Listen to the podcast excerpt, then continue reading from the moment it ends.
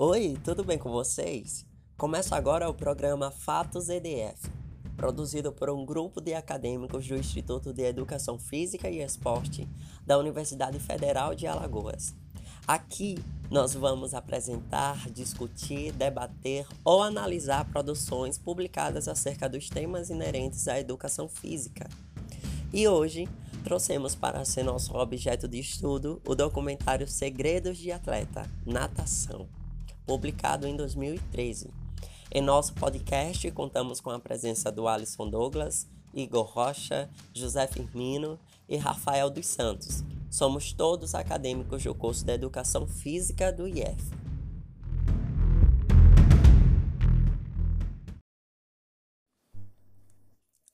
O documentário Segredos de Atleta Natação traz como protagonista o maior nadador e recordista de todos os tempos, Michael Phelps. Trata-se de uma linha investigativa que tenta responder e descobrir o que há por trás das habilidades aquáticas do maior nadador do mundo. O que o fez ganhar inúmeras competições e se destacar na natação. Como ele se tornou o atleta mais temido em suas disputas. E principalmente, quais as técnicas usadas por Phelps que o diferencia de outros atletas. Para iniciarmos, de quem realmente estamos falando? Ora, estamos falando de Michael Phelps, o nadador profissional americano atualmente aposentado que conquistou nada mais nada menos que 37 recordes mundiais e atingiu o maior número de medalhas de ouro olímpicas em uma única edição feito este realizado nos Jogos de Pequim, na China, em agosto de 2008. Após pedir licença de estudante no seu último ano na Universidade de Michigan e alcançar a aprovação para este filme depois de quatro meses de negociação, Phelps dedica uma hora de treino por dia à gravação de seu nado na piscina, para que os produtores obtenham as filmagens esperadas para análise do seu nado. Sendo acompanhado por três dias, então ele começa com estilo livre. Prepara-se no bloco de saída da piscina e se lança em direção à água. Phelps mergulha fundo e só retorna à superfície após 15 metros do seu ponto de partida.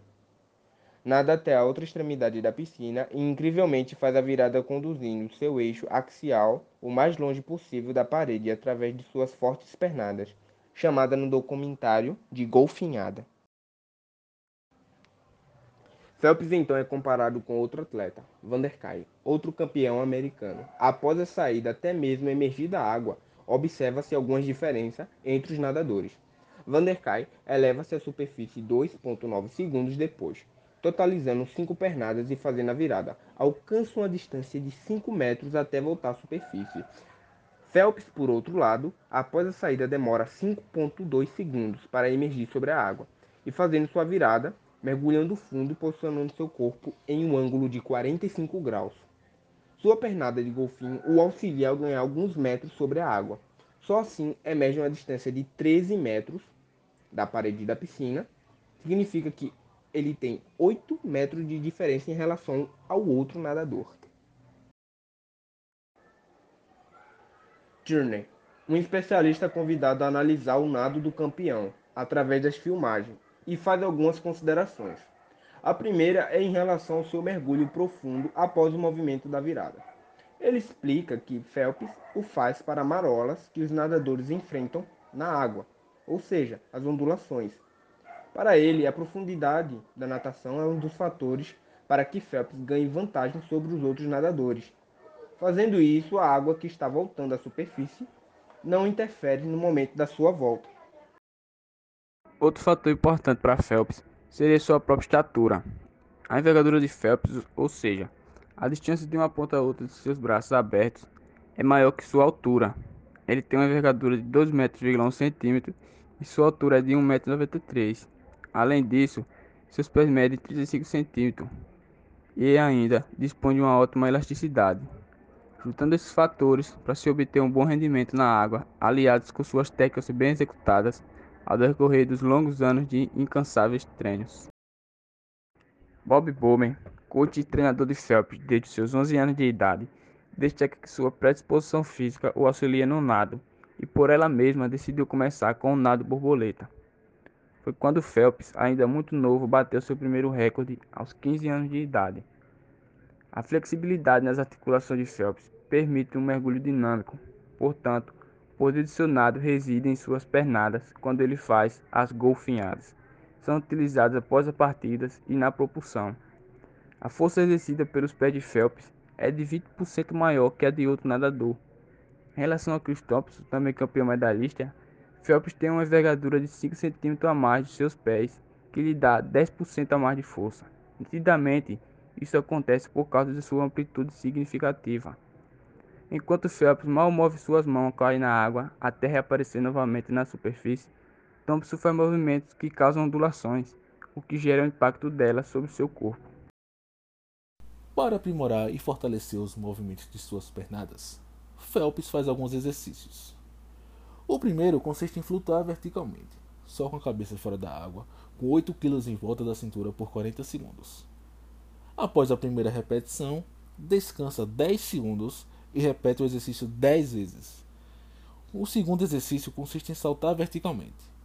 Ele repousa no fundo da piscina, faz um impulso para elevar-se acima da superfície da água, ainda com os 8 kg em volta da cintura, executando as golfinhadas. Um nadador campeão japonês foi provado a fazer um dos exercícios. No primeiro, após os 10 segundos da primeira repetição, já se via cansado.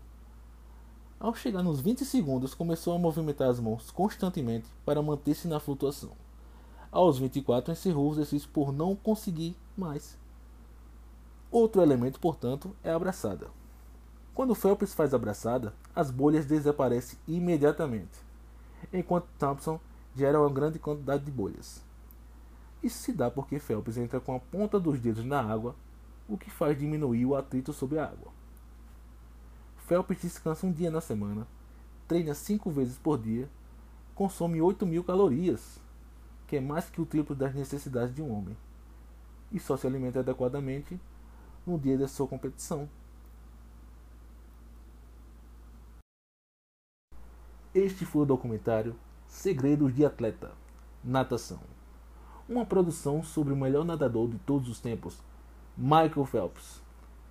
Esperamos que tenha sido muito proveitoso ouvir nosso podcast. Este foi o programa Fatos EDF. Ficamos por aqui. Obrigado e até a próxima.